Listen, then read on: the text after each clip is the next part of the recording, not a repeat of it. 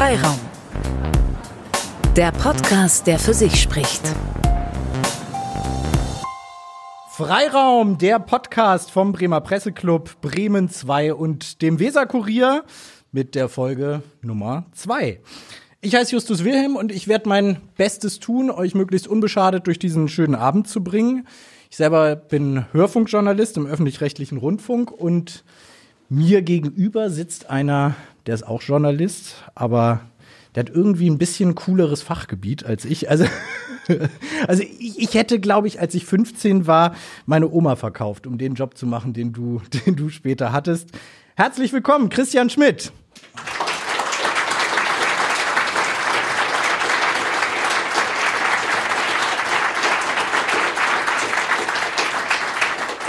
Vielen Dank, ist sehr freundlich. Hallo Justus. Hallo Christian. Christian, du warst sehr, sehr lange Redakteur bei der GameStar, von 98 bis 2011. Du bist also Computerspielejournalist. Der schönste Job der Welt ist es? Fehlt mir ein bisschen der Vergleich, aber grundsätzlich ein Job, den ich lange sehr gerne gemacht habe, ja. Und das, was du gerade gesagt hast mit der Oma verkaufen, ähm, das kann ich gut nachvollziehen. Ich habe ja angefangen als Leser von den Computerzeitschriften und wenn man in dieser Findungsphase ist als junger Mensch und sich dann so aufs Abitur zugeht und sich überlegt, was soll man denn jetzt machen, was kann man denn überhaupt machen, da war mein Wunschjob Spielejournalist das habe ich mich aber nicht getraut. Ich dachte, hm, hast du eh keine Chance. Ich habe auch keine Ahnung, wie man da reinkommt und habe deswegen natürlich erstmal zu studieren angefangen. Und was hast du studiert? Ich habe äh, sehr erfolglos ein Semester Theaterwissenschaften studiert in Erlangen und äh, so erfolglos, dass es tatsächlich zu einer mittleren Krise geführt hat. Und ich dachte dann, okay, bevor ich das noch ein Jahr weitermache, bewerbe ich mich lieber bei Spielemagazinen. In einem Semester eine mittlere Krise. Äh, ja, genau. Es war nur ein Semester, nicht mal ein Jahr. Genau. Ja, also Theaterwissenschaften war eh schon ein Fach, von dem ich nicht so recht wusste, was ich davon erwarten sollte. Und äh, meine Erwartungen also die wenige Erwartung, die ich hatte, das war von der Realität dann auch noch relativ weit entfernt. Nichts gegen Theaterwissenschaften. Das ist ein Studienfach, das einfach keine Deckung mit meinen spezifischen Talenten hat. Studienfach Spiel ist es ja auch, ne? Schauspiel. Das, so ähnlich war mein Gedankengang auch, ja. Das sieht man, siehst du mal, wie man in die Irre denken kann, ja. Wir sprechen gleich noch mal über deine Zeit bei der Games, da auch wie du da hingekommen bist, muss mhm. noch ein bisschen genauer erzählen. Ähm, jetzt bist du nicht mehr bei der GameStar? Schon lang nicht mehr. Schon lang nicht mehr. Wie viele Jahre sind es? Acht Jahre nicht mehr. Mhm. Dafür machst du einen Podcast. Mhm. Stay Forever heißt er. Und da machst du eigentlich nichts weiter, als dass du mit deinem alten Kollegen Gunnar Lott über das sprichst, worüber du früher geschrieben hast. Nichts weiter, Justus. Das ist ja schon Spitzenprovokation. Ja. Ja, ja, doch, so kann man das sagen. Zweitbester Podcast nach Freiraum. Ah. Warum machst du eigentlich weiter? Also welche Message über Computerspiele hat die Welt noch nicht gehört? Ah, das ist mal eine sehr gute Frage. Ich glaube, dass grundsätzlich ein Medium, das sich ständig so weiterentwickelt und neu erfindet wie die Computerspiele, nie auserzählt ist. Und dass in dem Maße, in dem aber auch das Verständnis von Computerspielen reift und Computerspiele immer selbstverständlicher und wichtiger und breiter werden als Medium, das Interesse an der Entstehung dieses Mediums natürlich auch immer größer wird. Gerade die Generation, wie ich, die aufgewachsen ist, die interessiert sich dann teils aus nostalgischem Interesse, teils aus historischem für die Wurzeln, weil die Spiele ja etwas sind, was für uns identitätsstiftend ist. Natürlich für mich als jemanden, der auch gearbeitet hat in diesem Bereich, noch mehr vielleicht als für jemanden, der nur in Anführungszeichen spielt. Aber trotzdem Spiele haben ja ihrer Natur nach potenziell einen großen Einfluss darauf, ähm, wie man sich als Mensch entwickelt. Sie haben eine starke Bindungskraft, sie machen Spaß, sie wecken Emotionen. Das gilt für Computerspiele genauso wie für andere Spiele auch. Sie bringen auch Menschen zusammen und sie sind für meine Generation auch deswegen identitätsstiftend gewesen, weil wir als junge Nerds, damals gab es diesen Begriff noch gar nicht, weil wir auch unsere Clique zusammengefunden hat über das gemeinsame Spielen und die Faszination dafür. Und wie gesagt, jetzt ist man alt genug, hat die Muße, vielleicht auch die intellektuelle Reife, sich anders zu beschäftigen mit diesem Medium und auf Spurensuche zu gehen. Zumal das Medium ist noch nicht so alt, aber wir merken schon, die, die Leute, die am Anfang dabei waren, die sind jetzt in ihren 70ern, 80ern, die sterben so langsam weg. Es ist gerade eine gute Zeit, um sich noch mit der, der Entstehung zu beschäftigen und die Leute zu befragen, die dabei waren. Fangen wir vielleicht mal heute Abend auch wo wir bei den Spielen sind, mit den, mit den Spielen, mit den Spielen an. Mein Gefühl ist aber, obwohl es ja schon so lange Computerspiele gibt in der Mitte der Gesellschaft, sind sie ein Stück weit bis heute so in der, in der Schmuddelecke. Also sie sind zumindest nicht im Feuilleton wie Film oder Literatur oder Theater. Ist das schade? Ja, natürlich ist das schade. Also die Frage ist einfach zu beantworten, aber die kommt. Na, es könnte ja auch sein, dass, dass sie gerade, weil sie da nicht sind, so einen gewissen rebellischen Reiz haben, wir sind was anderes. Na, also, also es ist schon lange nicht mehr so, dass sie nicht im Feuilleton stattfinden würden. Es ist aber immer noch punktuell und es ist häufig auch aus einer anderen Perspektive, als das jetzt mit den etablierteren Kunstformen der Fall ist. Aber grundsätzlich hat das zum einen natürlich noch damit zu tun, wie etablierte Kulturjournalisten oder generell Journalisten möglicherweise auf dieses Medium blicken. Auf der anderen Seite hat es auch mit dem Medium selbst zu tun, weil die viele von den von den etablierten Kunst- und Kulturformen ja Erzählende sind ihrer Natur nach und das Spiel das zwar auch kann, aber nicht muss. Ein Spiel braucht diese erzählende Ebene nicht. Ein wenn wir klassische Brettspiele haben oder ein Tetris oder, so, oder sportähnliche oder sowas, ne, das ist dann, das ist dann eher so Emergent Storytelling, aber das ist nicht zwangsläufig in der Natur des Spiels angelegt. Vielleicht ist deswegen auch die Näherung etwas schwieriger. Aber wie gesagt, es ist noch eine relativ junge Kunstform und auch andere junge Kunstformen wie, na, lass es Comics sein oder solche Dinge finden ja jetzt auch nicht unbedingt täglich im Feuilleton statt. Und dann würde ich auch noch sagen, dass die Präsenz im Feuilleton jetzt auch nicht das notwendige Prädikat ist, das wir anstreben müssen als Computerspiele. Spielemacher.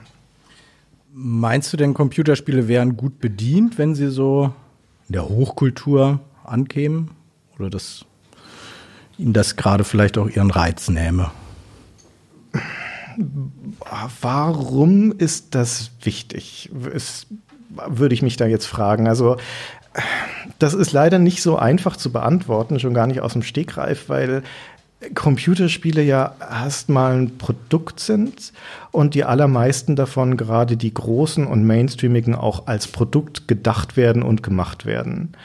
Und mm, deswegen müssen sie nicht zwangsläufig oder wollen Sie vielleicht auch nicht zwangsläufig diesen Stellenwert anstreben, dass sie im Feuilleton oder im Kulturbetrieb oder sonst irgendwie ernst genommen werden. Aber nichtsdestotrotz ist das Medium natürlich in der Lage, ähm, etwas über das Leben zu erzählen, über Menschen zu erzählen. Und ich finde es immer bezeichnend und erstaunlich, dass die Leute, wenn sie Computerspiele meinen, das so als ein in sich geschlossenes Medium sehen und nicht bedenken, dass wir hier über eine Ausprägung des Spielens reden und dass das Spielen etwas auch so kulturell kulturhistorisch Fundamentales ist, das ähm, die Menschheit seit Ewigkeiten begleitet und das ist jetzt nur eine neue Ausprägungsstufe, die sich eine neue Technologie zunutze macht, um das Spielen noch zu erweitern, den Horizont noch zu erweitern. Aber strukturell ist das erstmal nicht so unterschiedlich zu dem normalen Spielen. Es ist näher am Spielen als am Geschichten erzählen. Auf jeden Fall, ja. Obwohl in Adventuren und in, äh, in Booklets immer äh, große, große Geschichten erzählt werden. Äh, ja, aber man merkt ja auch, Adventure-Spiele sind ein gutes Beispiel. Man merkt ja auch, wie schlecht das zusammenpasst. Die, die, eine gute Geschichte ist ja in der Regel linear und sie hat auch die besten Geschichten haben ja auch äh, profitieren von der Linearität. Sie haben einen Spannungsbogen und Dramaturgie, die auch auf Timing äh, basiert. Und das Problem der Interaktivität ist, dass es dann nicht mehr voraussehbar wird, was der User macht der kann, ja, der kann ja das Timing komplett zerstören. So klassischer äh, Beispiel Humor. Ne? Also da wird immer viel darüber diskutiert, ob Computerspiele witzig sein können und ähm, das können sie auf jeden Fall, aber der Humor von Computerspielen ist ein anderer als der von linearen Medien, weil Humor, ob das jetzt ein Slapstick ist oder ein Worthumor oder sowas, ist hat, ist auf Timing angewiesen. Es geht immer darum, dass es da, dass da im korrekten Takt oder Rhythmus Dinge passieren. Und das ist beim interaktiven Medium sehr, sehr viel schwieriger, wenn man das als Autor nicht in der Hand hat, dieses Mediums. Entweder entzieht man dem User die Kontrolle und stellt diese Linearität wieder her, dann brauchst du aber kein Spiel. Oder man gibt es dem User und ist auf Gedeih und Verderb darauf angewiesen, dass der in Dialogbäumen zum Beispiel dann halt selbst die witzige Antwort klickt und, äh, na, und dann, ist, dann knirscht es irgendwie. Und bei Adventures, wo diese Geschichte erzählt wird, wird, wird sie ständig ausgebremst dadurch, dass der User irgendetwas machen muss, dass er Rätsel lösen muss. Magst du keine Adventure? Ich mag Adventures super gerne, aber als ein erzählendes Genre haben sie ein grundlegendes Defizit und das Defizit ist die Spielmechanik. Ja, deswegen sind die besten erzählenden Spiele sind ja entweder dann auch heutzutage, da ist die Inter äh, Interaktivität krass runtergefahren, wie in so Visual Novels oder solchen Dingen, oder wir haben sowas wie diese berühmten Walking Simulators, wo die Geschichte eigentlich über das Entdecken der Spielwelt erzählt wird, wo also die Interaktivität näher an das er Erleben und Erfahren einer Geschichte ranrückt und sie weniger erzählt als erfahren wird. Aber die, das klassische Geschichtenerzählen und Spiele passt nicht sonderlich gut zusammen. Aber wenn ich mir jetzt so ein Spiel angucke wie Day of the Tentacle, was ich unfassbar komisch finde, bis heute muss ich sagen, also irgendwie einen Tentakel anatomischen Plan in der Zeit zurückzuschicken, damit jemand eine Fahne daraus strickt, damit ich das als Kostüm benutzen kann. Ähm, das ist doch großartig. Das kann man, also ich, ich bin gerade ganz baff, dass du sagst, die, die, die, äh, die Erzählung hat da nichts verloren. Aber ich mochte auch interaktive Filme, muss ich zu meiner Schande gestehen. Ja, die, die mag ich auch. Ja, ich mag die Kuriositäten des Genres schon auch. Äh, aber wie gesagt, Day of the Tentacle ist ein ganz tolles Spiel. Es ist auch ein witziges Spiel. Ich sage ja nicht, dass das nicht grundlegend äh, scheitern muss. Aber in den allermeisten Fällen ist es tatsächlich so, dass humoristische Elemente in Spielen, wenn sie so erzählerisch stattfinden, nicht interaktiv sind oder wenn sie interaktiv sind, dann sind sie meistens nicht so gut, wie sie sein könnten, wenn sie nicht interaktiv wären. Und natürlich bestätigen Ausnahmen die Regel, aber Humor in Spielen, wenn wir jetzt gerade auf diesem Feld sind, für mich entsteht, ist es situativ und entsteht aus der Handlung des Spielers. Die witzigsten Dinge, die man sich jetzt bezeichnenderweise wieder als lineares Medium anschauen kann, nämlich auf YouTube, ist mal ähm, GTA 4 oder GTA 5 äh, Funny Videos zu googeln ähm, und zu gucken, was Usern da so in dieser simulierten Spielwelt an absurdesten Dingen passiert, weil das halt einfach dann einen Grad der Komplexität dieser Simulation hat, dass Situationen nicht mehr vorausbrechenbar sind und dass sie also ganz kuriose Ausmaße annehmen können. Und es hat aber nie jemand in irgendeiner Form angelegt oder geplant. Dieser Humor entsteht aus der Spielwelt und aus der Interaktion des Spielers mit der Spielwelt. Gerade wenn er auf die Idee kommt, irgendwelche besonders bescheuerten Sachen zu machen. Und ähm, das geht in dieser Form nur im Spiel als interaktiven Medium.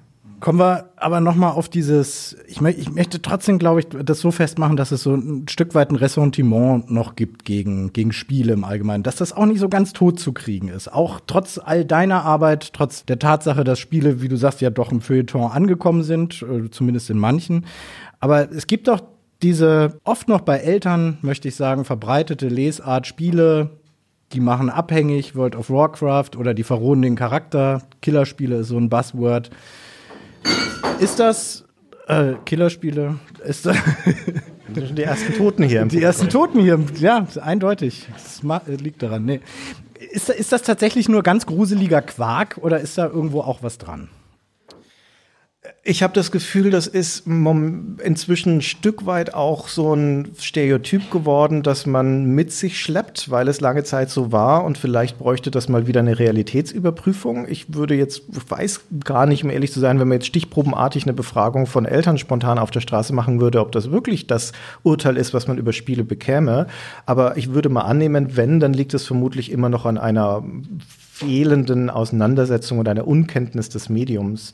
Aber wie das immer so ist, solche Pauschalurteile sind ja auch sie sind zugespitzt und sie sind nicht zwangsläufig gerechtfertigt, was so den generellen Grad von Angeboten angeht. Ich meine, wenn wir ins Film nehmen als ein Medium, es gibt massenhaft schlechte Filme, es gibt massenhaft schäbige Filme, gewalthaltige Filme und so weiter.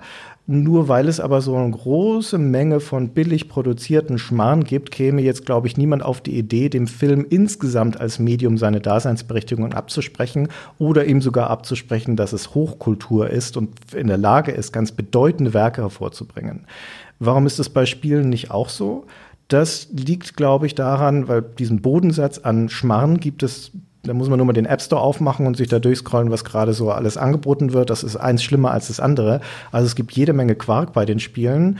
Ähm, aber es fehlen diese Leuchttürme. Es fehlen diese großen Werke, die herausgehoben sind, die wirklich eine gesellschaftliche Relevanz haben. Vielleicht fehlt da auch wieder das Feuilleton, das tatsächlich diese Aufmerksamkeit auch schafft. Das hatten wir jetzt letztes Jahr gerade ansatzweise wieder mit Red Dead Redemption 2. Das ist also auch wirklich ein, ein Batzen von Spiel Sowas bekommt dann die Aufmerksamkeit, aber das sind ja Ausnahmen. Und es findet aber eine, auch auf viel kleinere Ebene bei den ganzen Indie-Spielen, es gibt eine so immense Vielfalt an Ausdrucksformen und an Werken, die spannend sind.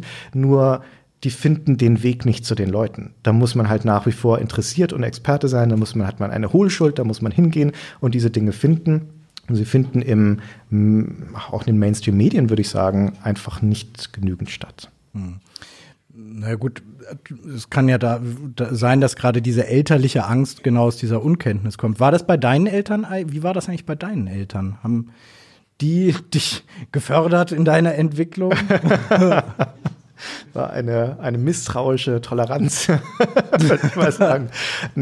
Meine Eltern sind diese klassische Generation, die mit Computerspielen nichts anfangen kann. Der erste Computer, den wir hatten, der wurde auch nicht zum Spielen angeschafft. Der wurde angeschafft, damit meine Mutter, äh, sie war Lehrerin, ähm, damit die Zeugnisse schreiben kann auf dem Computer.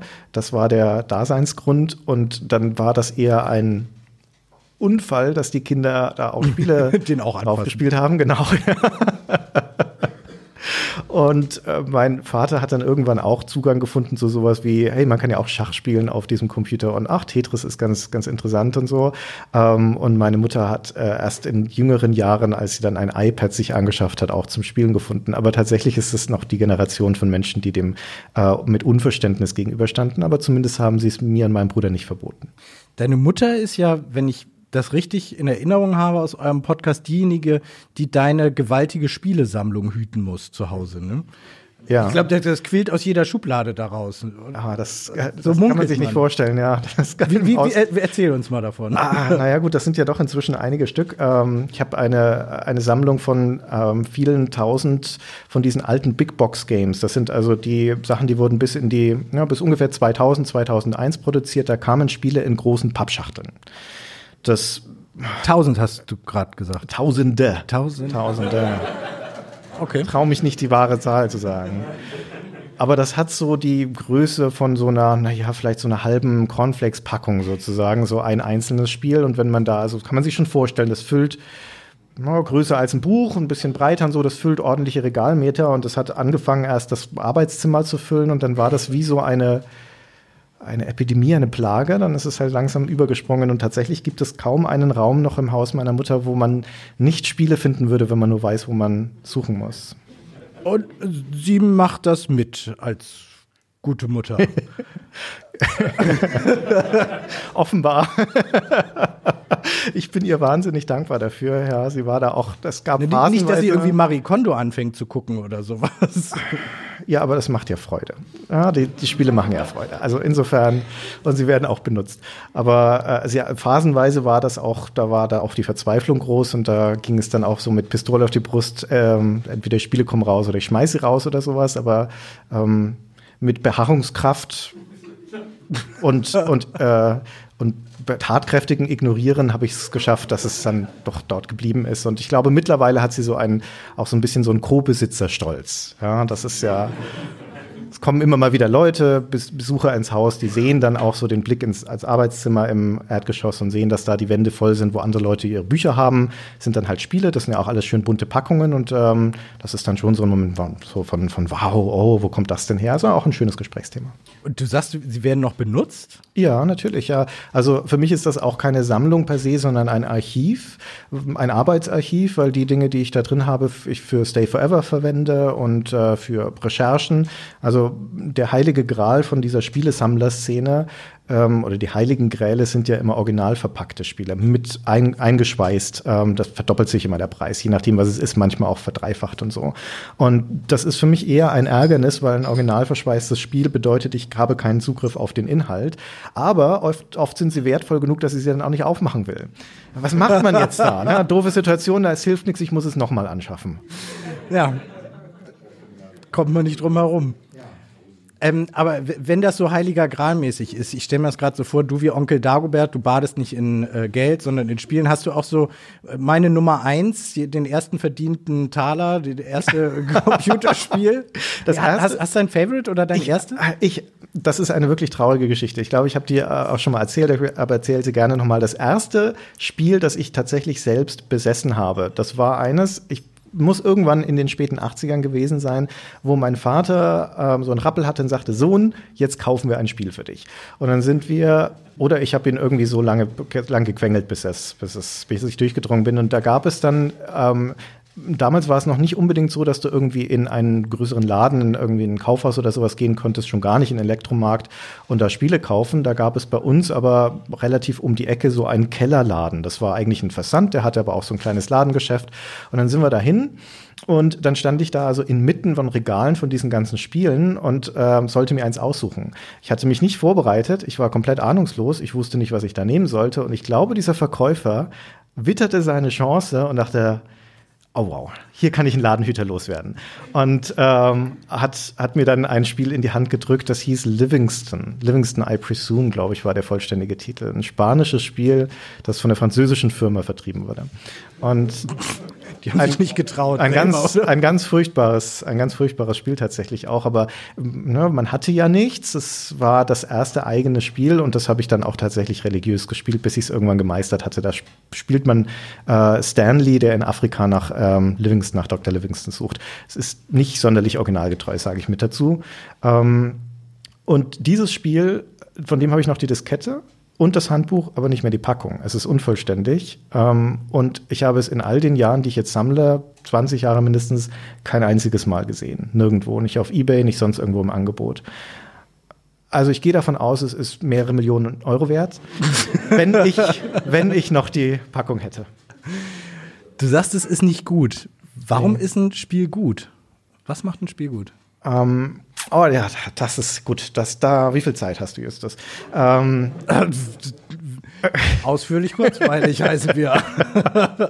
Aber es kurz, ganz kurz zu machen, welche Theorie suche ich mir jetzt raus? Also, äh, wenn die Mischung aus Herausforderung und Erfolg stimmt. Ein Spiel ist dann gut, wenn es mich immer mit Herausforderungen konfrontiert, zu denen ich in der Lage bin, sie zu bewältigen mit dem richtigen Einsatz von Energie. Fortschritt im Spiel zu erzielen, also die Belohnungen dann da wieder einzusammeln und ähm, so im Spiel voranzukommen. Und diese Belohnungen können vielfältig sein. Das kann der, der Fortschritt an sich sein, das kann auch eine Geschichte sein. Geschichte wird in Spielen häufig als Belohnung eingesetzt und nicht irgendwie als inhärenter Teil von der Spiel, vom Spielmechanismus.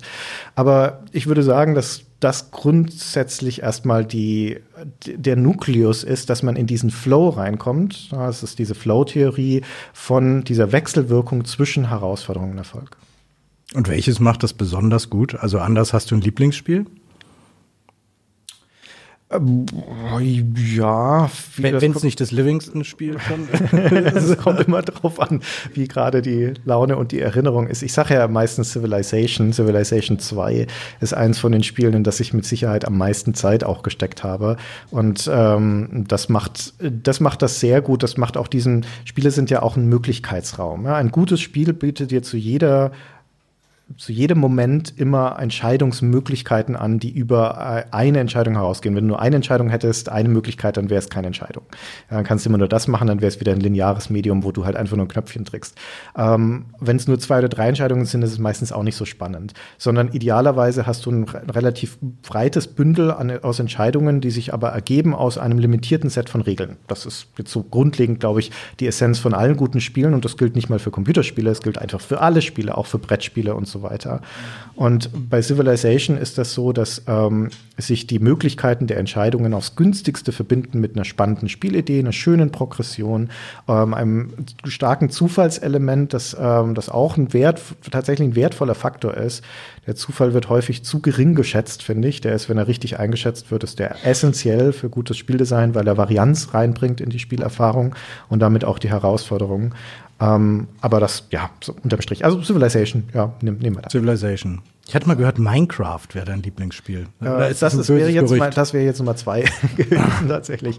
Ja, Minecraft ist äh, für mich die Essenz eines guten Spiels. Minecraft ist, also wenn man nur ein Spiel spielen wollte, wollen würde, dann würde ich immer Minecraft empfehlen. Okay. Müssen wir alle noch mal äh, Hausaufgaben. Hausaufgaben machen, ja. ne? Hefte raus. Kommen wir noch mal zu dir. Ähm, ich habe das allerdings, also es ist nicht universell. Ich habe das irgendwann. Ähm, meine Frau hält nichts von Spielen und ähm, ich, man hat mir ja auch so einen missionarischen Trieb dann und versucht dir Dinge beizubringen und meine Allzweckwaffe ist dann Minecraft im Zweifelsfall. Dann habe ich sie auch irgendwann davor gesetzt. Und es funktioniert? Und wir haben eine halbe Stunde gespielt und dann sagte sie, Gott, ist das langweilig. und damit war das Kapitel abgeschlossen. Wie hast du es denn dann eigentlich geschafft, als das mit der Theaterwissenschaft nicht geklappt hat, Computerspiele-Journalist zu werden? Also für alle, die das jetzt so irgendwie noch vorhaben, wie, was hast du da richtig gemacht? Glück. Das ist also das ist leider so, das hört man ja auch häufig, dass zum ein, ein wesentlicher Faktor des, von erfolgreichen Menschen ist einfach Glück gehabt zu haben. Und bei mir war das auch so. Ich habe drei Bewerbungen geschrieben an drei Magazine, an die PC Games, an die Powerplay und an die GameStar. Die GameStar kannte ich davon am wenigsten, die war noch relativ neu zu dem Zeitpunkt. Das war Anfang 1998. Und äh, ich wollte zur Powerplay, das war mein Nee, Entschuldigung, zur PC, PC Player. Das war mein Leib- und Magen-Magazin. Zu PC Games wäre ich auch noch gegangen, weil die in Nürnberg waren äh, damals noch und das ist meine Heimatstadt. Und zu GameStar wollte ich nicht. Und von der GameStar kam dann der Anruf, hey, komm mal zum Bewerbungsgespräch vorbei. Äh, und ja, das hat glücklicherweise geklappt. Also tatsächlich mit nichts weiter als Abitur und abgebrochenen Theaterwissenschaften. Studiengang. Ja, und einer Initiativbewerbung. Äh, da war auch keine Stelle ausgeschrieben, das war eine Initiativbewerbung. Und in all den Jahren, bei denen ich bei GameStar war, haben wir nie mehr jemanden auf Basis von einer Initiativbewerbung eingestellt. Vielleicht hat das mit der Erfahrung mit mir zu tun. Aber wie gesagt, ich würde sagen, ich hatte einfach echt Glück. Wie lief das dann ab? Wie, wie muss ich mir ein Bewerbungsgespräch bei einer Computerspielezeitschrift vorstellen? Spielen Sie mal. Wie eine Prüfung an der Uni. nee, ich musste tatsächlich nichts spielen. Ich war ein reines, ich musste auch keine, keine Probearbeit vor Ort leisten. Ich hatte ein, zwei Probeartikel mitgeschrieben mit meiner Bewerbung. Das war sicher auch einer der Gründe, warum ich eingeladen wurde. Und äh, das war dann tatsächlich ein Ab also ein Gespräch mit dem damaligen Chefredakteur, mit dem Jörg Langer, soweit ich erinnere, ich erinnere mich nicht mehr an die hauptsächlichen Gesprächsteile, sondern nur noch an die Fragen zu Spielen, die er gestellt hat. Ich könnte jetzt auch keine spezifische wiederholen, aber ein wesentlicher Teil des Gesprächs war, mein Spielewissen abzufragen, sowohl von damals aktuellen Spielen als auch historischen Spielen. Und ich habe mich offensichtlich gut genug geschlagen, dass ich dann die Stelle bekommen habe als Trainee damals. Als Trainee? Ja, als Trainee. Dann hast du da angefangen bei der GameStar? Also die für viele ja, glaube ich, äh, sowas wie, wie, da, wie, das, wie das Sturmgeschütz der, der Gamer-Szene war, zumindest in der Zeit. Das Schlachtschiff. Oder das Schlachtschiff. Wie immer gesagt, ja. ja. Das habt ihr Schlachtschiff gesagt, ja? ja? Hm. Warst du stolz, da zu sein? Ähm, Anfangs noch nicht, weil die GameStar da erst, wie gesagt, die war relativ jung und der Branchenführer war damals noch die PC Games. Und die GameStar hat sie, glaube ich, auch erst irgendwann im Laufe 98 oder 99 überholt. Bin mir nicht mehr ganz sicher wann, wo wir dann also auch der Auflagenführer in Deutschland waren. Und ähm, in meiner Zeit als Trainee war ich auch schwer überfordert. Also ich hatte, ich habe wirklich lange gekämpft, mit mir selbst auch, damit ich so eine, bis ich so einen Status erreicht hatte, wo ich dachte, okay, jetzt fühle ich mich einigermaßen sicher in dem, was ich tue. Es war mein erster Job, ich war komplett unvorbereitet, sehr grün, sehr jung. Und ähm, dementsprechend hat es wirklich lange gedauert, bevor ich mich überhaupt als ein legitimer Teil dieser Redaktion verstanden habe. Ich hatte lange das Gefühl, ich bin eher ein Hochstapler. Und dann so in den 99, Ende 99, Anfang 2000er, da hatte ich dann auch so diese, diese Routinen, dieses Selbstverständnis, dass ich mich dort, dort angekommen gefühlt habe. Und äh, dann war ich auch mächtig stolz darauf. Viel mehr aber noch, als ich dann in den Mitte der 2000er tatsächlich auch in Verantwortungspositionen war. Also die Mitte, späten 2000er, als ich dann als Leiterredakteur und später stellvertretender Chefredakteur geworden bin, also auch viel maßgeblich Einfluss auf die Ausrichtung des Heftes nehmen konnte. Da bin ich mächtig stolz drauf gewesen damals, ja. Mhm. Das finde ich interessant, dass du sagst, dass du dich gar nicht so wohl gefühlt hast. Also die GameStar, so wie ich sie kennengelernt habe, äh, als hat auf mich immer einen enorm, ja, wie soll ich sagen, verspielten Eindruck gemacht. Ne? Also ihr wart natürlich sehr, sehr präzise, sehr, sehr detailversessen, habt auch auf Fehler immer hingewiesen, aber ihr habt, ne, wart euch auch nicht so schade, den wunderbarsten Quatsch zu machen mit Raumschiff GameStar und sowas, wo ihr irgendwie Star Wars und Star Trek durch den Kakao gezogen habt.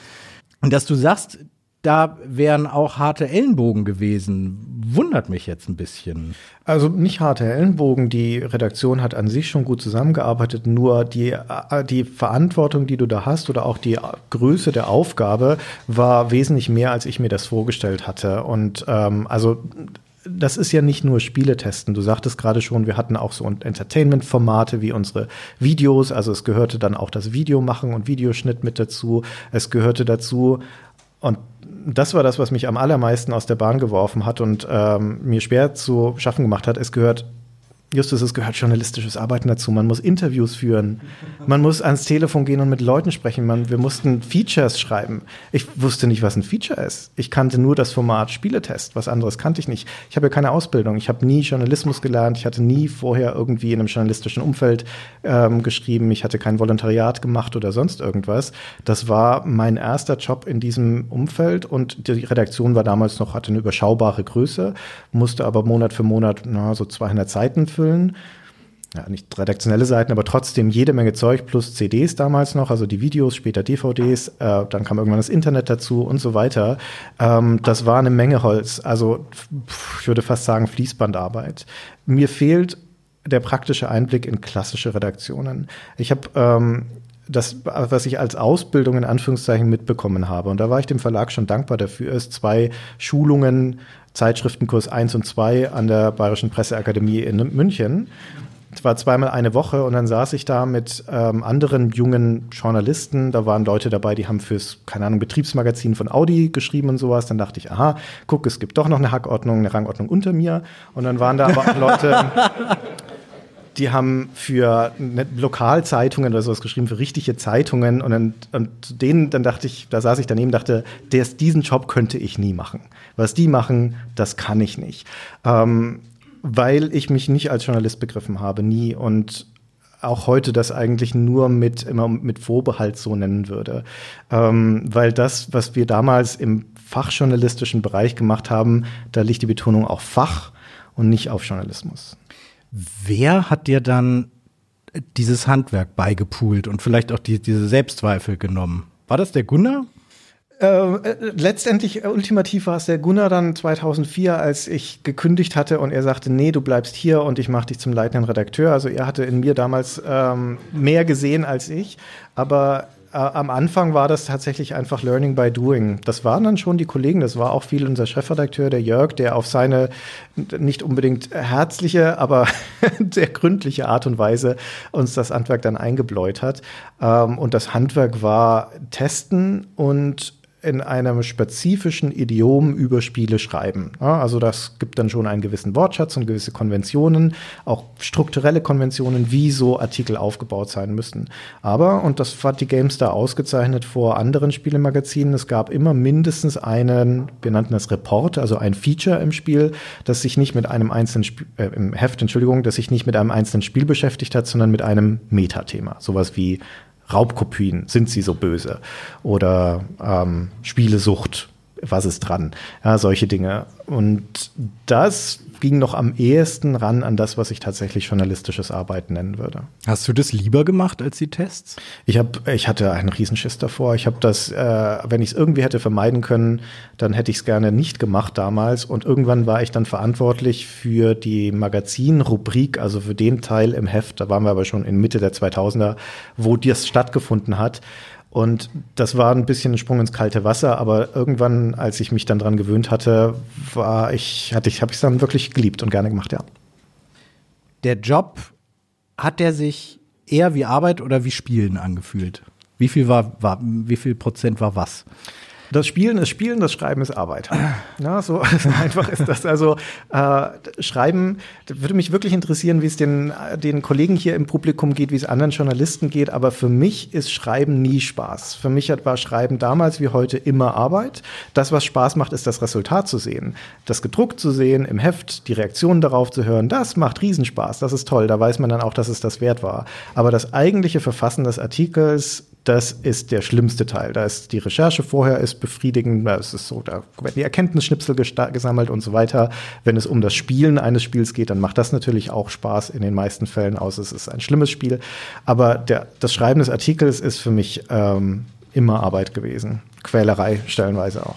Welche Rolle hat dieser Kontakt zu Spieleentwicklern gespielt? Es gibt ja oft ganz spezielle Beziehungen zwischen Journalisten und, und Machern, also zum Beispiel Theaterkritiker haben ein sehr angespanntes Verhältnis zu Regisseuren. Wie, wie ist das bei, wie, wie ist das bei Spielekritikern und Entwicklern?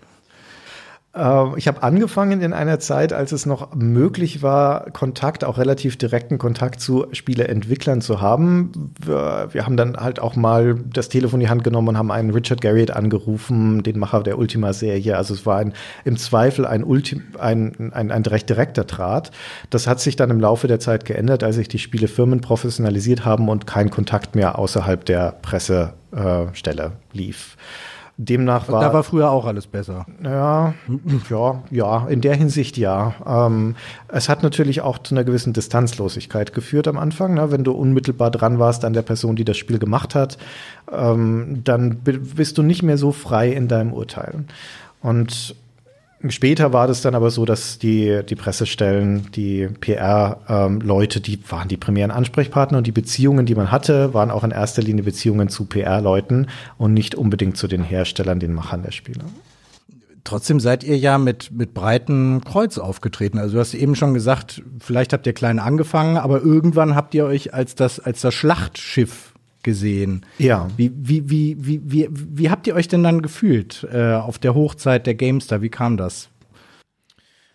Um, ähm, also wir hatten schon den Anspruch, dass wir erstens das aktuellste Magazin sind, also dass wir Dinge im Heft haben, die andere noch nicht haben. Wir hatten auch den spätesten Redaktionsschluss. Ähm, unsere Produktion hatte sehr gute Kontakte zu Druckereien und ähm, deswegen konnten wir ein oder zwei Tage später abgeben, die letzten Bögen, als die Konkurrenz. Das haben wir weitlich ausgenutzt, haben häufig dann auch äh, Titelstories oder Geschichten auf den letzten Drücker noch ins Heft genommen.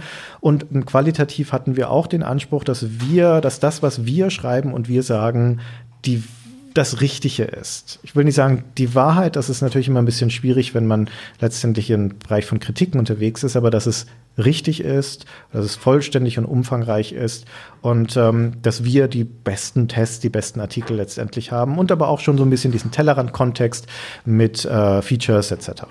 Mhm. Wie habt ihr die anderen gesehen? Also zum Beispiel die PC Games. Ich muss gestehen, ich war früher PC Games immer ja, ja den Blick, ist an den dieser Blick Stelle hättet ihr jetzt gerade sehen müssen. Ich hätte es aber, ich hätte es eigentlich wissen können, weil was die Zuschauer und die Hörer jetzt hier nicht sehen können, ist, dass Justus ein rosafarbenes MacBook vor sich hat. das ist genau das ist, was ich von PC Games Rose, Rose Gold erwarten würde.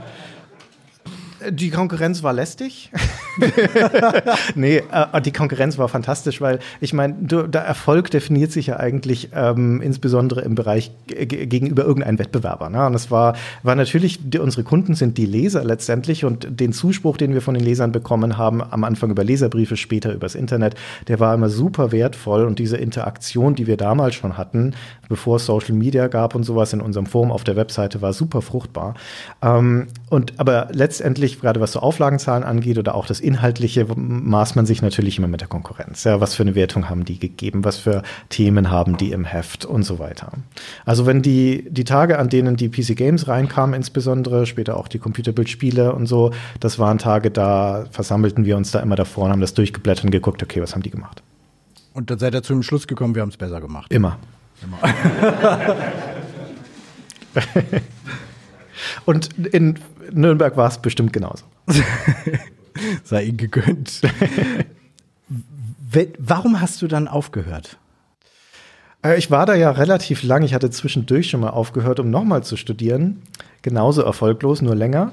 Und das war auch eine schöne Zeit, da muss man nochmal mitnehmen, so ein Studium. Äh, aber ähm, dann was, war Was war das dann? Brauereitechnik? ja, je nachdem, mit wem ich spreche, nenne ich das anders. Nee, das war ähm, englische, englische Literaturwissenschaft war das äh, als Magisterstudium an der Uni in München an der LMU. Und die meiste Zeit äh, des Studiums der letzten Semester habe ich dann damit verbracht, da ein Studentenmagazin mit aufzubauen. Ähm, das war also dann letztendlich auch wieder eher eine journalistische Tätigkeit und weniger studieren. Und irgendwann äh, rief dann der Chefredakteur an, sagte, magst du nicht zurückkommen? Und dann dachte ich, ach, wenn ich so meine meinen Studienfortschritt anschaue und die Regelstudienzeiten sowas, ach, vielleicht wäre es eine ganz gute Gelegenheit, jetzt wieder zurückzugehen. Ähm, ja, und dann war ich ja da noch mal eine ganze Weile und aufgehört hm, habe ich letztendlich ich wünschte, ich könnte das so in einen griffigen Satz verpacken, aber es war eine Gemengelage, wo verschiedene Sachen zusammenkamen. Eine äh, strukturelle Unzufriedenheit damit, wie sich die, das Heft entwickelt hat und ähm, äh, der Verlag entwickelt hat, Aufstiegschancen nicht so richtig da. Ähm, äh, und dann letztendlich auch die Frage, will ich tatsächlich für den Rest meines Lebens Spiele testen? Ist das realistisch, dass ich mit 50, mit 60 noch in der Redaktion sitze und Spiele teste? müsste ich heute ein Fortnite testen zum Beispiel oder sowas. Nee. Hättest du keinen Bock, den nee. Kram von heute zu testen? Da hätte ich wirklich keinen Bock drauf, ganz ehrlich. Wäre schon bei Dota ausgestiegen oder bei League of Legends und so. Ja gut, Mist, mit, mit, mit Minecraft aber, aber Mist, Mist gab es auch früher. Also Mist gab es auch früher, ja. Aber nein, das Ding ist gar nicht mal, das, das sind ja faszinierende und spannende Spiele. Nur, das sind Spiele, die werden von einer jugendlichen Zielgruppe gespielt, aus Gründen, von denen ich nicht bin, sicher bin, ob das jemand in unserem Alter, Entschuldigung, ähm, noch noch nachvollziehen kann so richtig. Ja, und vor allen Dingen ist das Problem mit diesen Games as a Service, dass sie ja auch nie fertig sind. Also dieser ursprüngliche Gedanke, wie wir damals getestet haben bei der GameStar, da kommt ein Produkt in einem Zustand, das ist der Verkaufszustand, das heißt, das ist erstmal fertig. Vielleicht kommt da hinterher noch irgendwie ein Patch und irgendwann noch mal ein Add-on, aber für sich genommen ist dieses Produkt so, wie es da ist, bewertbar.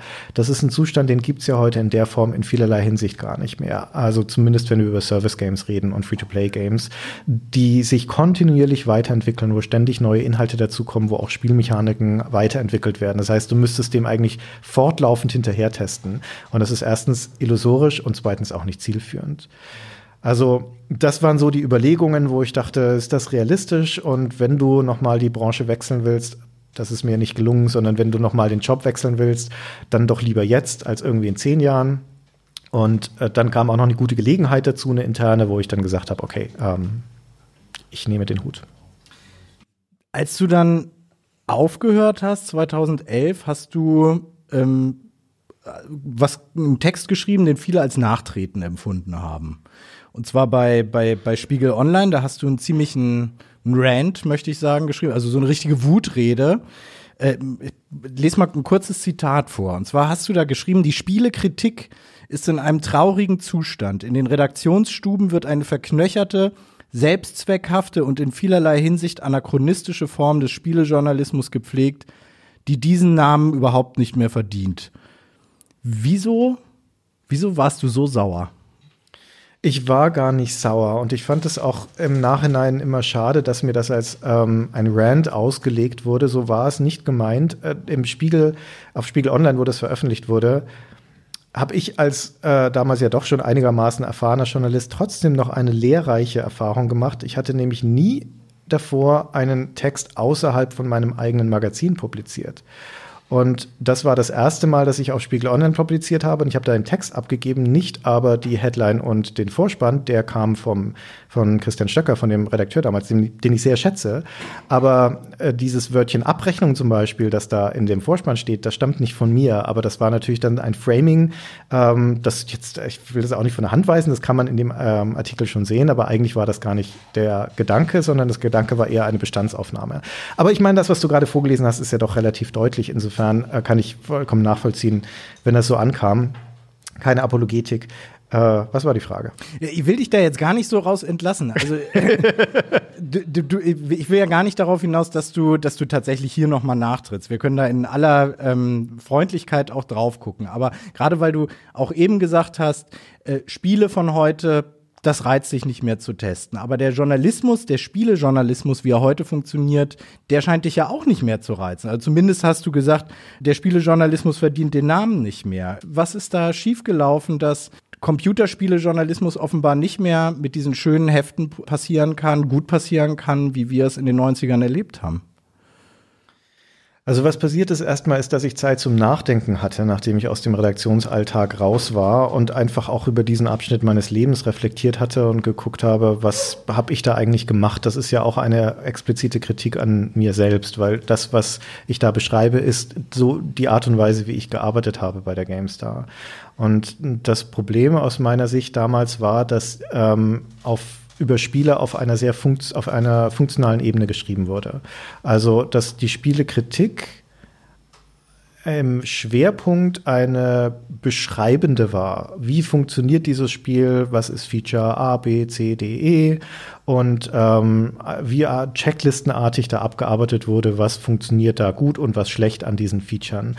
Das war wie das Handbuch nochmal ausformuliert. Man kannte das Spiel dann inhaltlich und dann halt einfach noch Schulnoten dran geklebt. Wir hatten bei der Gamester ja auch dieses System, äh, das auch zu meiner Zeit noch mit eingeführt wurde, wo wir eine Hunderterwertung aus zehn Einzelwertungen errechnet haben. Also super kleinteilig aufgeschlüsselt, wie eine Beurteilung von diesem Spiel zustande kam auf einer funktionalen mechanischen Ebene. Wie, wie so Wissenschaftler fast schon. Ja, ein, das ist pseudo-objektiv. Ja, das gaukelt einfach vor, dass das unabhängig von dem jeweiligen Tester ist, sondern dass das System an sich gut genug ist, dass wir darüber, diese Schablone, die wir anlegen, dass das Spiel fair und objektiv bewertet werden kann, unabhängig davon, ob das Redakteur A oder Redakteur B macht. Und das ist natürlich vollkommen äh, illusorisch. Ja, aber ähm, das ist ein, ein Trend gewesen, den die Spielepresse eigentlich seit ähm, fast dem Anfang genommen hat, in, in Deutschland spezifisch. Und ähm, das hat das Publikum natürlich auch super gutiert. Ja, das kommt ja aus dem Bereich der Kaufempfehlung. Also Spieletests sind ja Produkttests und Produkttests dienen oder dienten damals der, Kauf, der Kaufberatung. Soll ich Produkt A oder Produkt B kaufen? Funktioniert das so, wie ich mir das vorstelle, etc. Aber das hatte sich dann halt äh, schon damals, also in Zeiten des Internets, einfach überlebt. Und das gilt heute nach wie vor genauso. Was du ja jetzt mit Stay Forever machst, ist eigentlich ja weniger, dass du über Spiele selber sprichst, sondern eher über die Kultur drumherum, über die Macher, über die, über die Zeit, über all das. Natürlich immer am Beispiel der Spiele.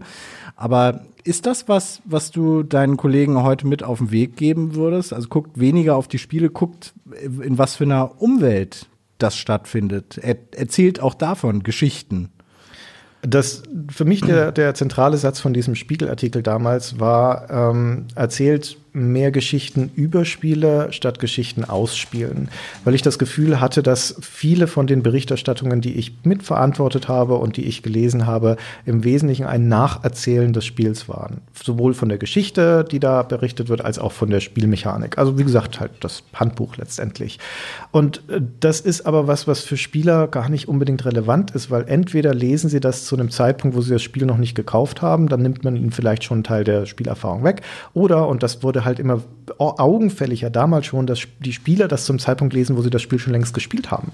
Und da brauchen sie keine Kaufberatung mehr. Da brauchen sie auch keine Inhaltsbeschreibung mehr. Da wollen sie ein Urteil hören. Und sie wollen auch ein Urteil von einer Person hören und nicht ein irgendwie aus dem Äther kommendes, allgemeingültiges Wort Gottes. Und wir waren aber bei der Gamestar damals immer noch stark, glaube ich, also, oder ich sollte über mich sprechen. Ich war damals immer noch, bei, als ich bei der Gamestar gearbeitet habe, auf diesem Gedanken, dass das, was die Gamestar sagt, das letztgültige Wort zu diesem Spiel ist. Wenn das gesprochen ist, wenn die Zahl da dran geklebt ist, dann ist der Fall beendet. Und dann gibt es auch nichts mehr, was dazu noch zu gesagt werden müsste. Und das ist Schwachsinn. Ja, das ist einfach, einfach dumme Hybris.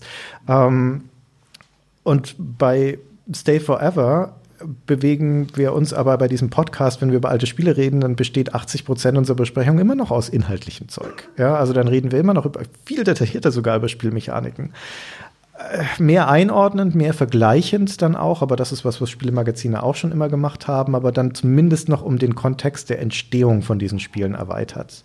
Aber eigentlich ist Day Forever nicht unbedingt ein gutes Beispiel dafür, wie ich mir Spielejournalismus ideal vorstellen würde. Tut mir leid. Ich hoffe, Gunnar hört das nie. Naja, dennoch habt ihr ja gerade bei Stay Forever auch ähm, die, die Persönlichkeiten mit dabei. Also man kriegt ja ein sehr äh, also sowohl euch als Persönlichkeiten als auch die, die Entwickler, mit denen ihr zum Beispiel Interviews macht, wo, er auch zeigt, was, was, was sind das für Typen, dass man mitbekommt, tuch, das sind ganz, ganz verrückte Menschen. Also da ist quasi sowas wie ein, so ein Quentin Tarantino unter den Spieler entwickelt. Gibt es den eigentlich? Gibt es so einen, den verrückten? Cliff vielleicht, aber der ist, ist raus.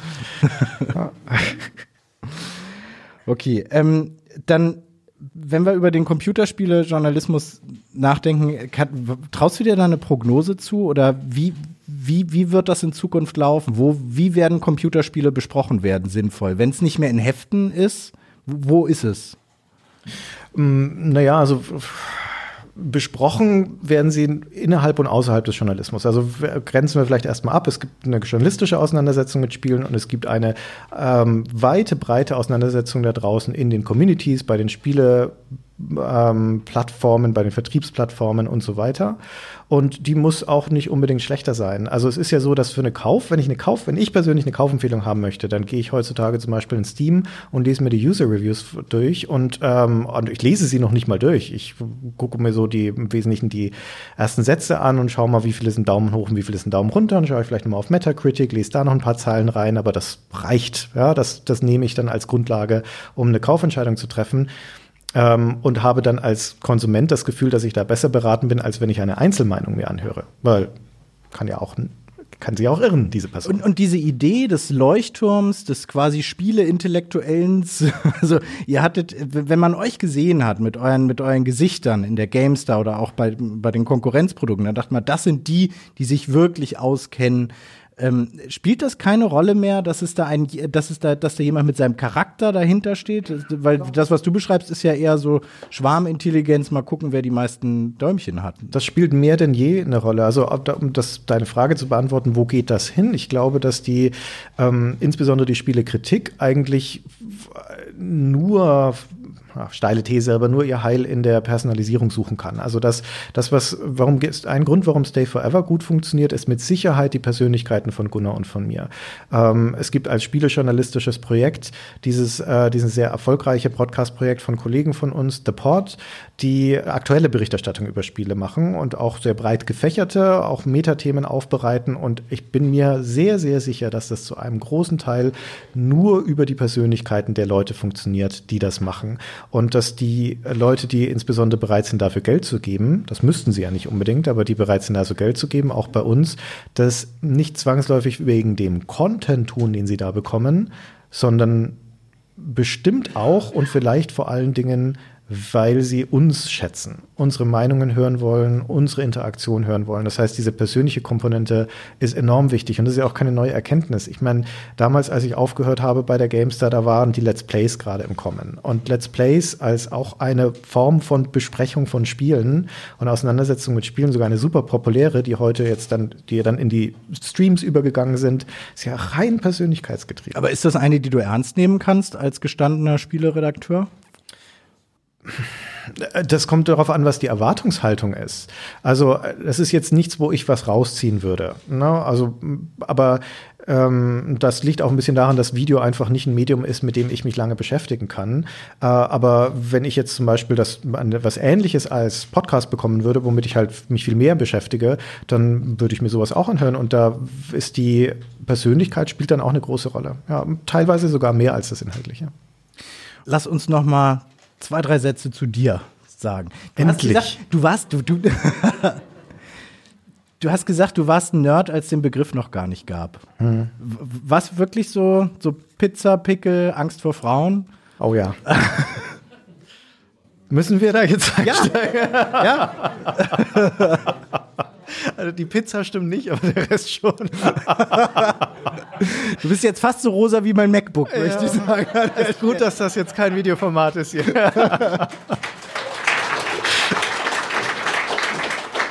Muss ich mich, jetzt, mich hier so vorführen lassen? Lass, lass äh, spulen, drücken wir, den, drücken wir den Vorspulknopf. Alles gut. Jetzt bist du verheiratet. Das mit den Frauen scheint irgendwie geklappt zu haben. Ich bin auch sehr stolz darauf, ja. Du hast auch ein Kind. Du hast einen Job. Ich bin vom Nerd direkt zum Spießer geworden. Ja. Kannst du, hast du eigentlich noch Zeit, Computer zu spielen? Äh, ja, aber zweckgebunden. Also die Zeit, die ich am Computer spiele, wird für Stay Forever verwendet. Da sagt doch die Frau, das ist eine Ausrede. Schon wie ja. du mit deinem Podcast, oder? Wie oft habt ihr da Diskussionen am Küchentisch? Ähm, inzwischen haben wir da kaum noch Diskussionen darüber, weil ich das zeitlich äh, trenne. Also die Zeit, äh, ich habe klar definierte Zeiten, in denen ich spiele. Ähm, ich pendle ja zwischen Nürnberg und Hamburg und das sind lange Zugfahr Zugfahrten und die kann man sehr, sehr gut verwenden, um zum Beispiel. Ja, und man ist in der Deutschen Bahn ja offline, glücklicherweise. Nein, ist man nicht mehr. Oh. Nee, nee, nee. Also es ist die, die Revolution, die digitale Revolution hat vor zwei Jahren, glaube ich, auch bei der Bahn stattgefunden. Und es ist tatsächlich sehr angenehm, da zwar langsam ist, aber immerhin Internet zu haben in einem von naja, in, in, in neun von zehn Fällen. Sagen. Sagt Christian Schmidt, der offenbar immer mit der ersten Klasse fährt. Schön wär's. Christian, lass uns noch mal, wir müssen, wir müssen über Stay Forever reden. Ganz, ganz, ganz. Bin ich dabei? Ja. ähm, zwei Männer mittleren Alters sitzen am. Was soll das denn heißen? ja, das soll einfach nur das heißen. Alte Männer bitte, so ist unser Claim. Ah, also zwei alte weiße Männer möchte ich fast in dem Zusammenhang. Würde ich auch sagen, ja. Muss man auch heute, ne? Einer im übertragenen Sinne und einer im wahren Sinne weiß. Okay, ich will jetzt gar nicht nachfragen, was du damit meinst. Also zwei Männer sitzen am Küchentisch und ähm, reden über alte Spiele, so gefühlt vom Millionenpublikum. Ähm, erzähl mal ganz kurz für Leute, die euren Podcast nicht kennen. Was, was, was macht ihr da eigentlich? Ah, das ist schon ganz gut umrissen. Wir sprechen in jeder Episode über ein altes Spiel oder eine alte Spieleserie, die in irgendeiner Form historische Relevanz hat. Und wie diese historische Relevanz aussieht, unserer Meinung nach, das arbeiten wir im Gespräch heraus. Also das ist sowohl eine Beschreibung des Spiels als auch eine Beurteilung des Spiels, aber halt vor allem auch diese Einordnung des Spiels. Warum war das ein wichtiges Spiel oder ein bedeutsames oder vielleicht auch, warum auch nicht? Manchmal ist auch das die Fragestellung. Und ähm, ja, das äh, besprechen wir im Dialog.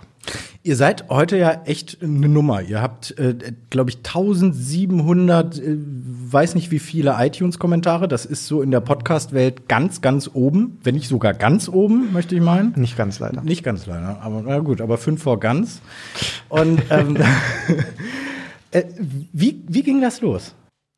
Das ging los, kurz nachdem ich bei der GameStar aufgehört hatte. Äh, Gunnar, mein Kompagnon, mit dem ich Stay Forever mache, der war auch früher bei der GameStar, der war dort Chefredakteur, äh, war auch mein Chefredakteur eine ganze Weile lang, ist aber schon deutlich vor mir weggegangen. Ich glaube, zwei Jahre vor mir um den Dreh. Wir haben aber immer noch den freundschaftlichen Kontakt gehalten und als ich dann also nicht mehr bei der GameStar war und erstmal hm, blau gemacht habe, ein paar Monate lang, ich dachte, jetzt hast du genug am Stück gearbeitet, jetzt machst du auch mal ein bisschen Freizeit. Dann schlug er mir vor, wir könnten doch mal einen Podcast machen.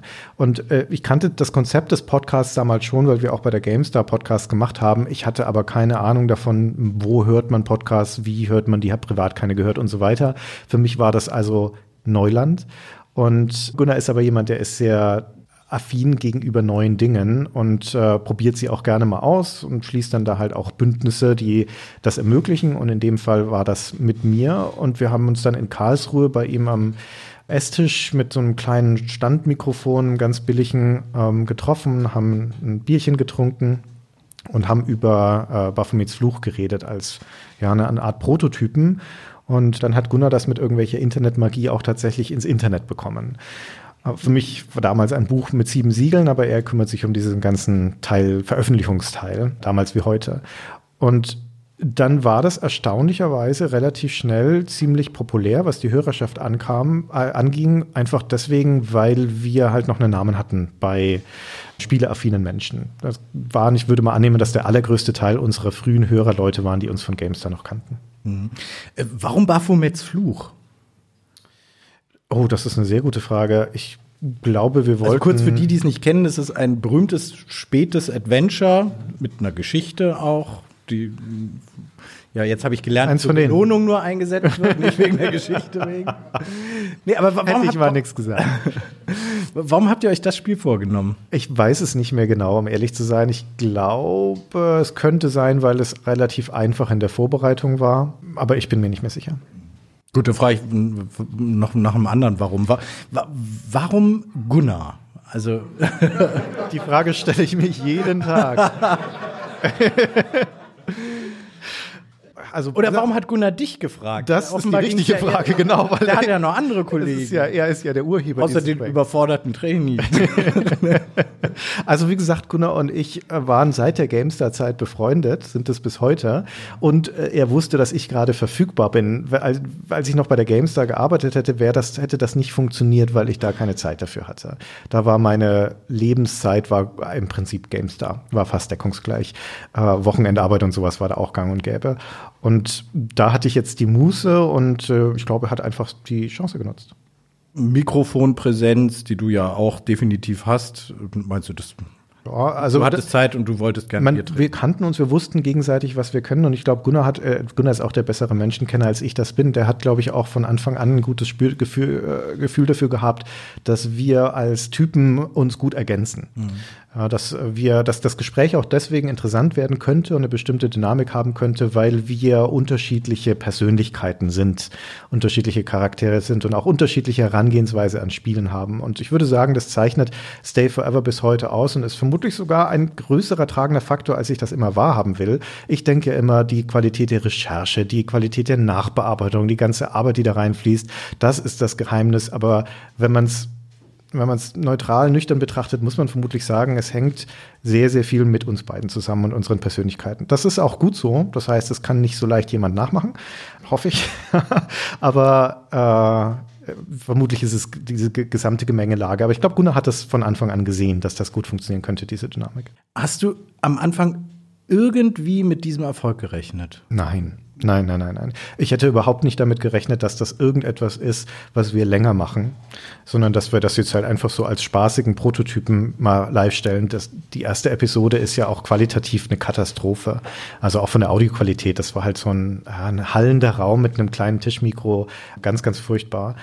Aber nachdem wir da Spaß dran hatten und bis heute Spaß dran haben und aber gesehen haben, dass das von Anfang an relativ viele Hörer hatte und vor allem auch viele Kommentare dann dazu kommen, ähm, ist das dann relativ schnell zu einem Selbst Selbstläufer geworden.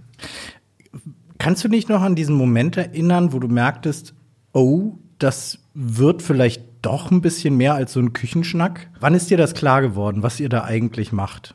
Eigentlich erst als wir auf Patreon gegangen sind 2016, würde ich sagen. Wir hatten vorher schon Patreon muss man kurz erklären, das ist so eine Monetarisierungsplattform, eigentlich hauptsächlich für YouTuber, nutzen aber auch äh, Podcaster, also wo man so äh, Abos abschließen kann, letztlich euch Geld spenden kann. Ne? So eine Crowdfunding-Plattform, ja, genau, mit, aber mit regelmäßigen ähm, Einnahmen. Wir hatten vorher schon ein Spendenmodell, wo man uns über, Pay, äh, über PayPal Sachen zustecken konnte und sowas. Und das, da kamen immer mal wieder auch ein paar Spenden, waren wir schon super glücklich darüber, na, trug so die Serverkosten und solche Geschichten und wir konnten uns auch mal ein neues Mikro anschaffen, Gunnar vor allen Dingen.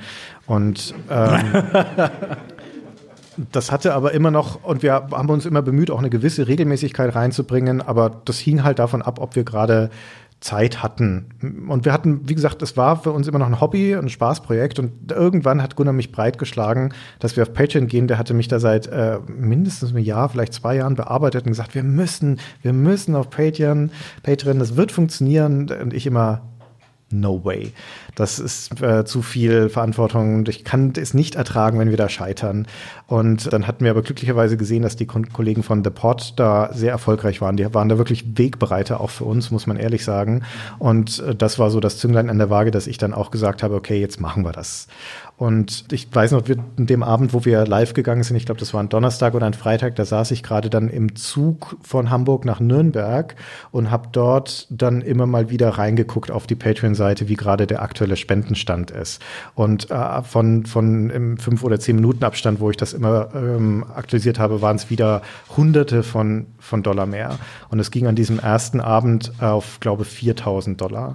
Und ich hatte pro damit, Monat. Pro Monat und ich hatte damit gerechnet, also mittlerweile ist es ja noch viel mehr und ich hatte damit gerechnet, ich halte 500 für gut gefunden.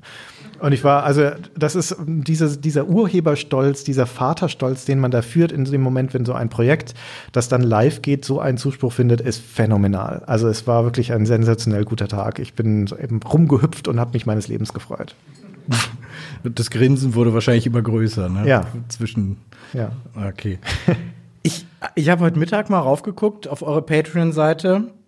13.129 Dollar pro Monat. Mhm. Wieso arbeitest du noch? das, was ursprünglich ein Hobbyprojekt war, ist inzwischen ein Business. Bruder und ich haben ein Unternehmen gegründet, wir haben ein Büro und wir haben Mitarbeiter. Wir haben einen festangestellten Mitarbeiter, den Christian, der für uns viel von der Patreon-Abwicklung macht, der Social Media macht und der auch einen eigenen monatlichen Podcast produziert. Und wir haben mit dem Fabian Käufer einen weiteren Podcaster, der, den wir auch bezahlen. Ähm, und dazu haben wir natürlich laufende Kosten für ähm, die ganze Produktion, also die früher habe ich alle Folgen immer selbst geschnitten Das macht inzwischen ein Cutter. Wir haben einen Grafiker für unsere ganzen Plakate und Bilder und so weiter. Also es gibt einen ganzen Stab von Leuten, die Stay Forever mitgestalten, für die wir super dankbar sind. Die machen alle einen großartigen Job. Vielen, vielen Dank an der Stelle auch nochmal.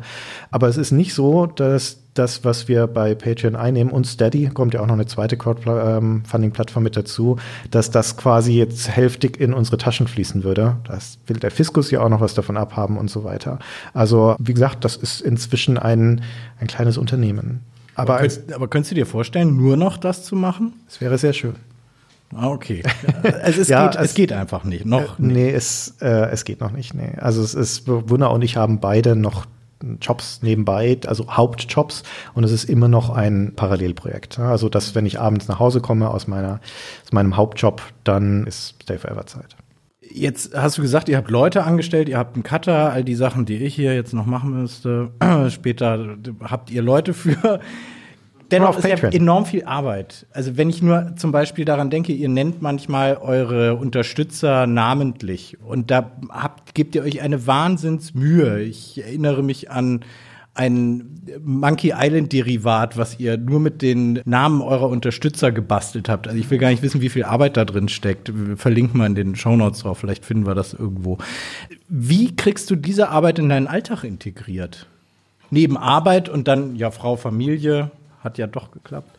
Ja, äh, da, also es ist dadurch, dass ich die, momentan die Situation habe, dass ich äh, meine Familie in Nürnberg lebt und ich in Hamburg arbeite, habe ich also eine räumliche Trennung, die ganz gut zusammenfällt mit auch dieser inhaltlichen Trennung. Wenn ich in Hamburg bin, das ist Arbeit und dann nach der nach dem Hauptberuf ist es, äh, sind die Abende einfach vollständig Stay, Stay Forever.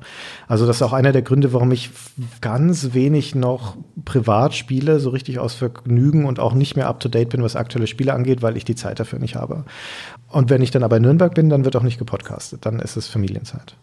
Und die echte Arbeit, die läuft. Läuft. Ja. Was, was machst du da eigentlich? Ich bin bei einem Spieleunternehmen, bei InnoGames in Hamburg. Die machen äh, Free-to-Play-Spiele, Browser- und Mobile-Spiele.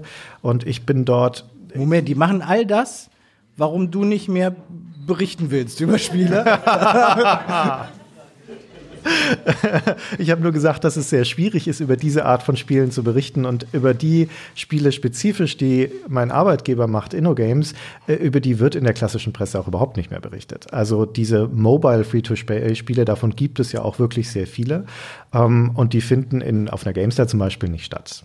Das, ist, das könnten sie auch gar nicht leisten, denke ich, weil es davon ein, es ist ein ganzes eigenes Ökosystem, ein wahnsinnig großes, das ist schwer zu erschließen. Aber da bist du ja auf der dunklen Seite der Macht, wenn du diese Free-to-Play-Spiele. Äh, ist das für dich so? Äh, also ich mag die nicht, muss ich sagen. okay. Ich ja. ist das. Gut, wir reden nachher nochmal beim Bier vielleicht weiter darüber. Ich zeige dir, zeig dir mal ein paar von unseren Spielen. Nein, das ist, ich meine, es ist legitim, wenn man diese Spiele nicht mag. Das ist Geschmackssache wie bei allen Sachen. Aber tatsächlich sind das schon, die funktionieren. Auf der, das Geschäftsmodell von diesen Spielen, das Free-to-Play-Geschäftsmodell, ist eines, das, zu dem ich als ein eher klassisch gebildeter Spieler lange keinen Zugang gefunden habe. Das Geschäftsmodell ist nicht per se schlecht. Ja, das ist immer eine Frage, wie es genutzt wird. Aber um deine Frage noch zu beantworten, was mache ich da eigentlich? Ich bin da inzwischen im weitesten Sinne im Marketing gelandet und leite da ein Team von jungen Leuten, die Kommunikation mit unseren Kunden betreiben. Ja, okay. ja also es, es, hat nicht mehr viel mit dem zu tun, was, womit ich mal meine Karriere angefangen habe. Ne, ich, ich fragte mich nur gerade, welche Expertise sie dann letztlich, wenn du sie dir selber ja eigentlich gerade abgesprochen hast im, im Gespräch, welche sie damit einkaufen, also da, da möchte man dich ja eher im Computerspielemuseum ähm, als Führer verorten. Das ist sehr nett, dass du das für mich noch als, also wenn ich mal irgendwie im alten Teil bin, dann kann ich, kann ich das ja machen. Aber nee, es ist tatsächlich einerseits natürlich immer noch die Gaming-Branche, also so fachlich ist das ein Segment, auf, in dem ich viel Erfahrung, Expertise mitbringe, aber es ist in, letzt, in letztendlich ist es Management. Ne? Das, was ich mache, ist Teamleitung, auch schon seit geraumer Zeit. Also auch den Job, den ich vorher gemacht habe, das war Teamleitung und ich bin inzwischen, also ich würde mich selbst inzwischen als Manager beschreiben. Aber warum denn in Hamburg? also ich meine, ich, gut, Bremen wäre besser. Also sagen wir mal, ich, ich möchte Bremen mal raushalten an der Stelle. Aber sagen wir mal, du kommst aus, aus Franken, da gibt's ein gutes Bier, da haben wir vorhin drüber gesprochen. In Hamburg gibt's gar nichts. Biermäßig meinst du? Nee, bist du da gern? Du bist auf Krawall gebürstet heute, ne? Wir reden über Hamburg. Ja, okay, gut. Ich verstehe Rivalität im Norden und so weiter. Ich bin da als Bayer, bin ich da ziemlich, mir ist das wurscht. Kloppt ihr euch ruhig. Wurscht. Äh, gut, das Nürnberg-München ist eher da die Achse. Aber ähm, also abgesehen davon, dass Hamburg eine sehr schöne äh, Stadt ist, in der ich mich sehr wohlfühle, ist die, wenn man in der Spielebranche arbeiten möchte, sind die Möglichkeiten nicht so breit gefächert, wie man sich das wünschen würde. Nürnberg ist auf dieser Landkarte praktisch nicht existent.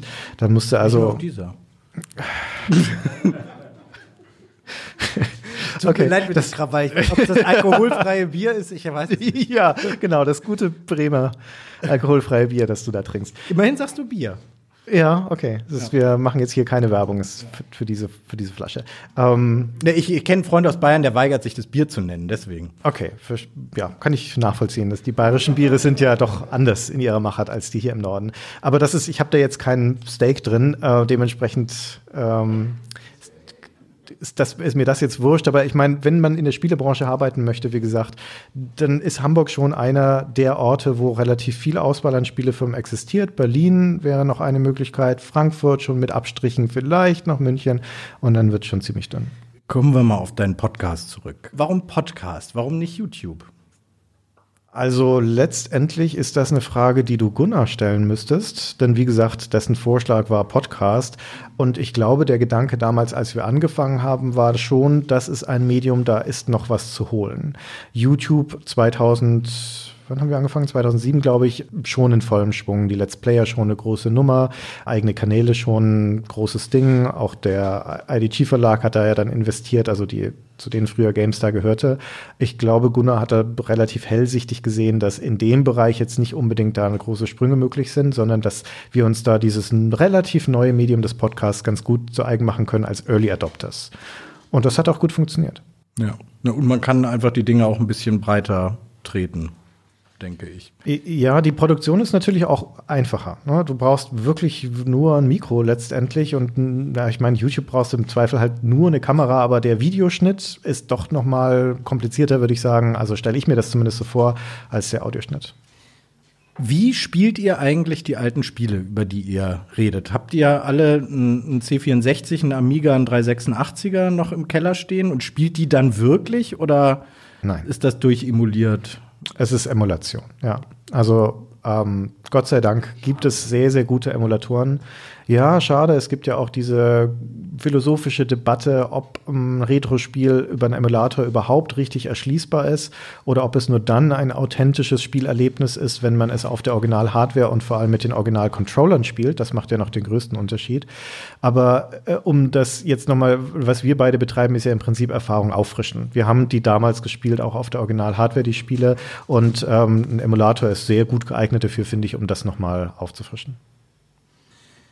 Lass uns noch mal über diesen Retro-Reiz im Allgemeinen sprechen. Hast du eine Erklärung dafür, warum Menschen so gerne über früher sich was erzählen lassen? Sich was erzählen lassen oder erzählen? Also du meinst das sich Oder- erzählen lassen? Fangen wir mal damit an. Aber natürlich auch. äh, Nee, Also es sind fang- zwei fang- unterschiedliche Dinge und zwei unterschiedliche voll- Mhm. Motivationen. Ich glaube, Fangen wir mal mit deiner das, Also das Einfachere ist, deine Frage zu beantworten, warum lassen sich Leute gerne was erzählen über damals?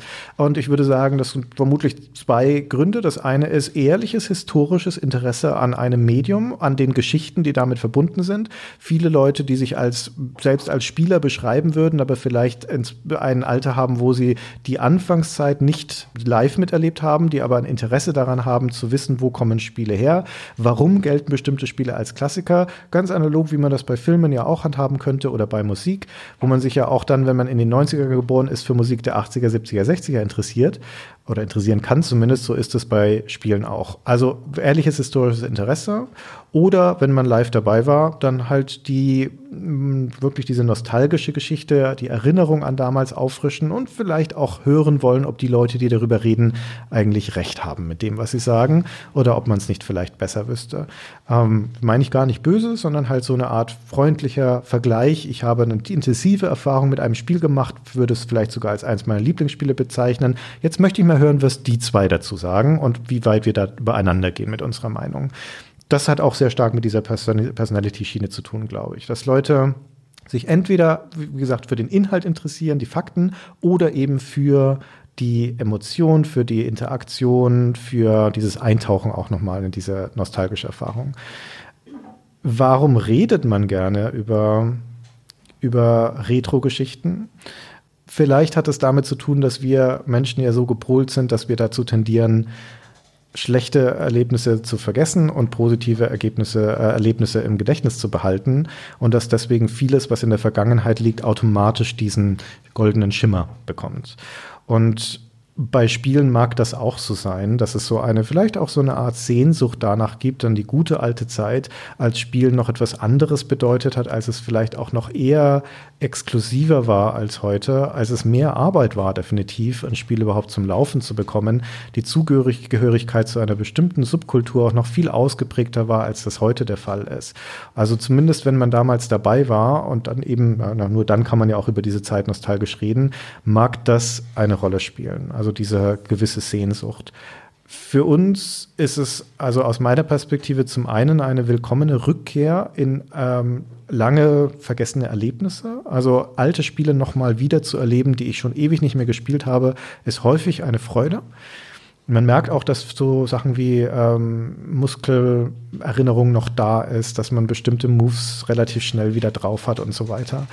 Und auf der anderen Seite ist es aber eine, jetzt spezifisch für Gunnar und für mich auch eine archäologische Expedition in die Vergangenheit, weil wir ja auch versuchen, durch die Recherche zu dem Thema unser Wissen zu erweitern und es dann zu teilen. Wir sprechen ja, wenn es möglich ist, auch noch mit Leuten von damals, mit den Machern. Wir recherchieren die Entstehungsgeschichten sehr intensiv.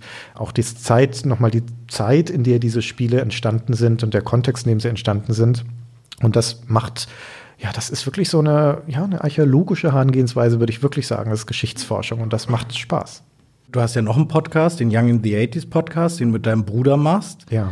wo du mit deinem Bruder eigentlich über alle möglichen ähm, Versatzstücke der, der Popkultur, möchte ich sagen, oder alles, was, was Kinder, Jugendliche in den 80ern konsumieren äh, durften, konnten, wollten. Also ihr redet über, über Kino, über Werbung, über ähm, fällt mir gerade nichts mehr ein. Essen, glaube ich. Ne? Über, genau, über ja. die Musik, über die Kleidung, über alles Mögliche. Also fast sowas wie sowas, sowas wie Anthropologen schon machen, äh, wenn, während ich das so sage.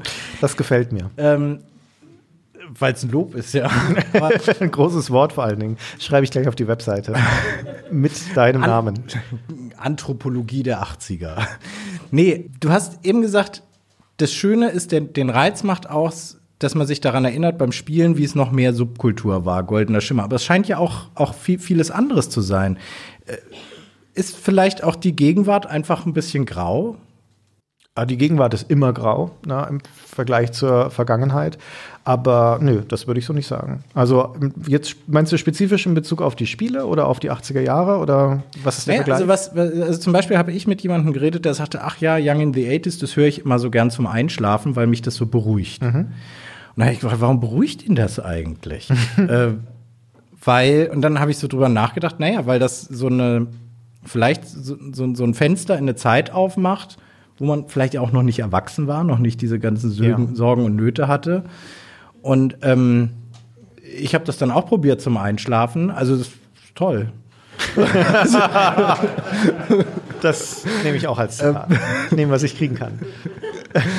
Also ja. tatsächlich sagen uns das aber viele Leute und ich halte das für ein Kompliment, wenn man Podcasts zum, gut zum Einschlafen hören kann. Aber auch diese, dass man dann nochmal zurückgeworfen wird in die Kindheit, dass dann da wieder Erinnerungen hochgespült werden, die man schon verloren geglaubt hat, das hören wir sehr häufig von Leuten. Und das mag natürlich auch ein Grund sein, warum man sich damit auseinandersetzt. Aber äh, du bist eigentlich so ein Kindheitsbewahrer. So würde ich das aber nicht verstehen. Also mir geht es nicht um nostalgische Verklärung. Ganz und gar nicht. Weder in Stay Forever, das sich häufig sehr kritisch mit den Spielen auseinandersetzt, noch in Young in the 80s, wo wir auch die unangenehmen Seiten beleuchten. Aber ich habe manchmal das Gefühl, dass gerade so ein, nimm so ein Young in the 80s, wenn wir da jetzt über ein Thema reden wie ähm, die Werbung zum Beispiel der 80er Jahre das ist ein schlechtes Beispiel. Lass uns, eine unserer Folgen heißt äh, Zuhause oder drinnen. Und da streifen wir im Prinzip so durch ein Haus der 80er Jahre und beschreiben, wie sehen da die Möbel aus, wie ist der Einrichtungsstil, was hatte man für Dinge zu Hause stehen und so weiter. Und ähm, das ist im Wesentlichen natürlich unser Elternhaus, das wir da beschreiben. Und aber ganz viele Leute haben uns dann zurückgeschrieben, ja, das hatten wir auch und ja, genau, und so sah das aus und so weiter, als sei das wirklich das prototypische Haus, durch das wir da gestreift sind, obwohl ich mir sicher bin, dass die allermeisten Häuser ganz anders aussahen. Aber manchmal habe ich das Gefühl, das ist wie so ein Horoskop. Da ist auf jeden Fall was drin, wo, zu dem du einen Bezug hast. Ja, und egal wie viele Sachen wir erzählen, die, wo du vielleicht sagst, ja, kann ich jetzt nichts damit anfangen oder hm, war bei uns anders. Es kommt dieser eine Punkt, wo wir etwas sagen, das bei dir genauso war. Und dann macht's Ping, dann ist diese Erinnerung wieder da und dann kommt vielleicht auch dieses warme Gefühl, das, das damals. Das mag schon sein. Ja, ja, aber es ist schon skurril, dass so ein warmes Gefühl irgendwie die MB-Spiele-Werbung auslöst oder äh, Priel. ja. Ja. Das ist, vielleicht ist es das Gefühl, dass ich, ich war dabei, ich habe es überlebt. Wer weiß. Was die Spiele angeht, finde ich ja, dass eine gewisse Schönheit tatsächlich verloren gegangen ist mit dem technischen Fortschritt. Also so diese Comic-Grafik, die ich persönlich sehr gerne mochte, die kommt ja nie wieder. Also ähm, findest du auch, dass technischer Fortschritt Schönheit kaputt machen kann, Klammer zu?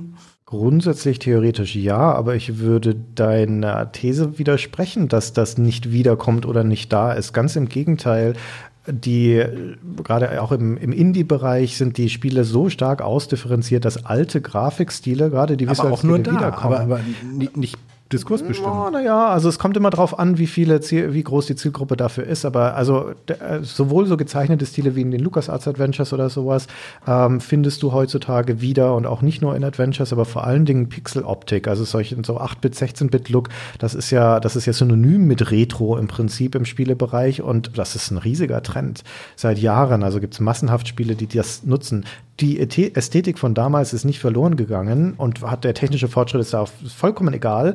Je mächtiger die technologischen Plattformen sind, desto einfacher sind sie in der Lage, so was Simples zu emulieren wie die Grafikdarstellung von damals.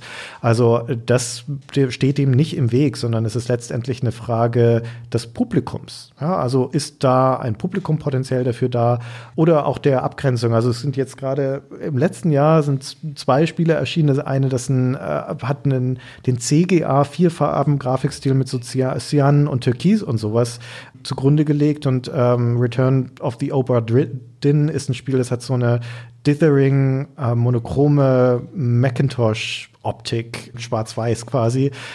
Das sieht alles ganz uralt aus, vor allem wenn man Standbilder sieht, in Bewegung dafür, aber dann spektakulär und sensationell. Aber das sind eigentlich Grafikstile, die hat, man damals schon für hässlich gehalten. Und jetzt kommen sie wieder und sie kommen wieder in einer, in einer Ästhetik eine Aufbereitung, wo man aber sagt, guck mal an, an dieser Reduktion ist was dran. Die, wir brauchen nicht unbedingt eine große Farbtiefe, wir brauchen nicht unbedingt eine, eine große Detailtreue, das kann sogar ein Nachteil sein. Wir können äh, auf visueller Ebene Botschaften, Symboliken viel leichter rüberbringen, wenn wir mit einem reduzierteren Stil arbeiten und wir haben damit ein Alleinstellungsmerkmal. Also Klammer zu, die stilistische Vielfalt bei Spielen ist heute so groß, wie sie nie vorher war. Und ich sehe keinen Grund, warum sich das ändern sollte. Ja. Hast du mal Ready Player One gesehen? Sicherlich. Nein. Ne? Nein? Hast du nicht gesehen? Nein. nein. Okay. Fehlt mir die Zeit. ja, ja, wirklich. Also, es, ist, es ist bitter. Habe ich was verpasst? Na, ich fand es einfach nur interessant, dass die, insbesondere die 80er Jahre, eine enorme Nachfrage generieren können. In Hollywood, mhm. im Spiel, auch bei euch ja, ne, mit, äh, mit, mit Stay Forever streift auch viel die 90er, aber bei Young in the 80s seid ihr ja genau darauf fixiert. Und ich habe hab mich oft gefragt, warum das so ist. Ob das an dem, daran liegt, dass dieses Jahrzehnt ein eines war, wo ja auch der Konsum als solcher wie selten zuvor zelebriert wurde. Würde ich so unterschreiben, ja. Ja, dann habe ich das ja ganz alleine rausgefunden. Muss ich, muss ich gar nichts arbeiten. Ah, die 80er Jahre waren äh, ein Jahrzehnt, das ja das wirklich krass vereinfacht, äh, vereinfacht so in dem Spannungsfeld stand zwischen No Future und Kalter Krieg und morgen können die Atombomben fallen, alles ist vorbei. Und was ja auch ne, ne, zu einer hedonistischen Welle geführt hat, so das Leben nochmal leben, bevor morgen alles vorbei ist. Und auf der anderen Seite aber eine lange Phase von äh, wirtschaftlichem Boom und den damit einhergehenden Wohlstand und politischer Stabilität in den westlichen Ländern. Das heißt, eine Gemengelage, wo insbesondere die Jugend aufgewachsen ist, in einer ziemlich heilen Welt eigentlich und vor allen Dingen einer, in denen es, in denen es gut ging, auch der Väter- und Müttergeneration ziemlich gut ging wirtschaftlich und wir aber sehr, wie du zu Recht gesagt hast, diese Konsum noch viel stärker betont wurde, die Popkultur noch einen viel stärkeren Durchschlag hatte als in den Jahrzehnten davor und das war, glaube ich, ziemlich prägend und ziemlich einzigartig. Es ist immer nie so ganz trennscharf, es kommt aus den 70ern, es zieht sich in die 90er rein und so weiter.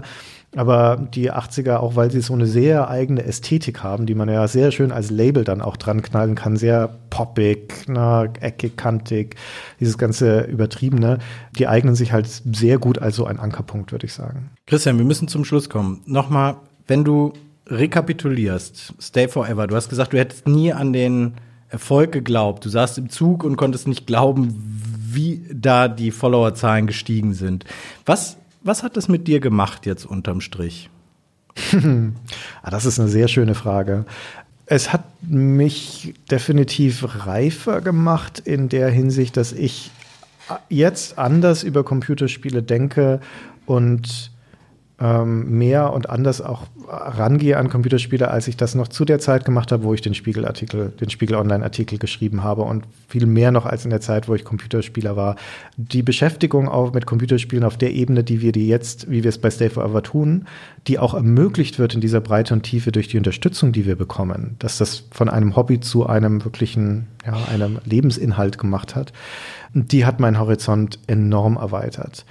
Und eigentlich aber ist es so eine Bereicherung für mein Leben, weil das jeden Tag ein Spaß ist, mit Gunnar zu sprechen und diesen Podcast zu machen und ein Privileg, das tun zu dürfen und so viel positiven Zuspruch zu bekommen von so vielen Leuten da draußen. Das ist das, das Beste. Ich würde, wenn ich, als mein Schlusswort, ich verspreche, danach sage ich nichts mehr, ich habe damals als Spielejournalist fand ich das immer sinnstiftend, was wir getan haben. Zu der Zeit bei GameStar und auch danach, weil ich dachte, die Hunderttausende von Lesern, die die GameStar hat, da sind Leute draußen, die nehmen was von dir mit. Und sei es nur die Art und Weise, wie du schreibst, ein wohlgesetztes Wort, eine schöne Formulierung, eine bestimmte Art und Weise über ein Thema zu schreiben. Da gibt es Leute da draußen, die, denen, denen bringst du etwas nahe und denen nimmst du etwas mit. Und das hat mir immer, das hat für mich immer Sinn gestiftet. Und das ist was, was ich jetzt mit Stay Forever auch wieder ganz stark habe, durch die Rückmeldungen, die wir von unseren Hörern auch bekommen. Da auf, auch bei Young in the 80s übrigens, wo auch immer mal wieder Leute dabei sind, die sagen, ihr habt mir durch eine schwere Zeit geholfen. Ich habe euch gehört in Momenten, wo es mir nicht gut ging oder sonst irgendeine schwierige Zeit. Ähm, oder ihr habt mir irgendein ein, etwas aufgeschlossen, ihr habt mich inspiriert. Und es gibt auch Leute, die zum Podcasten gekommen sind, dadurch, dass wir Podcasts machen. Und immer wenn ich das Gefühl habe, dass wir das, was wir tun, nicht nicht aus Selbstzweck und reinem Hedonismus machen, sondern dass man etwas weitergibt, dass ein Funke überspringt, dass Leute sich inspiriert und ermächtigt und ermutigt fühlen durch das, was wir machen, dann habe ich das Gefühl, dass es das wert ist, was wir tun. Und das ist, wie gesagt, ein Privileg und ich bin da jeden Tag dankbar dafür. Christian Schmidt hier im Freiraum-Podcast. Danke, Christian, dir fürs Kommen. Nächstes Mal haben wir an der Stelle hier die Macher vom Lage der Nation Podcast zu Gast, Ulf Burmeier und Philipp Banse. Dann sprechen wir mit denen auch über die Frage, warum Podcasts besser sind, zumindest besser als die deutschen Talkshows im Fernsehen. Ein kleiner Hinweis in eigener Sache, wir haben auch sowas wie eine Patreon-Seite, nur eben bei Steady. Wir als Presseclub sind ein eingetragener Verein, wir sind gemeinnützig, man kann uns unterstützen, indem man hier Mitglied wird.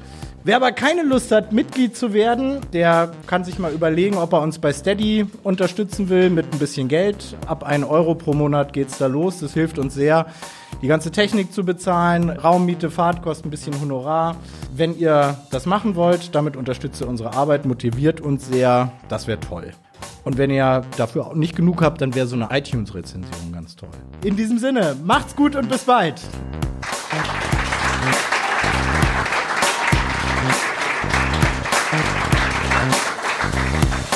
Den Freiraum-Podcast hört ihr überall, wo es Podcasts gibt. Wenn euch gefällt, was wir machen, dann gebt uns doch eine Bewertung bei iTunes oder der Podcast-App eurer Wahl. Das erhöht unsere Sichtbarkeit und motiviert uns weiterzumachen. Wenn ihr uns einen Audiokommentar schicken wollt, geht auf unsere Website freiraum.fm. Dort findet ihr auch die Show Notes und den Link zu unserer Steady-Unterstützerseite. Allen Spendern, die den Freiraum ermöglichen, ein großes Dankeschön. Freiraum. Reden statt Talken. Freiraum ist eine Produktion vom Bremer Presseclub, Bremen 2 und dem Weserkurier.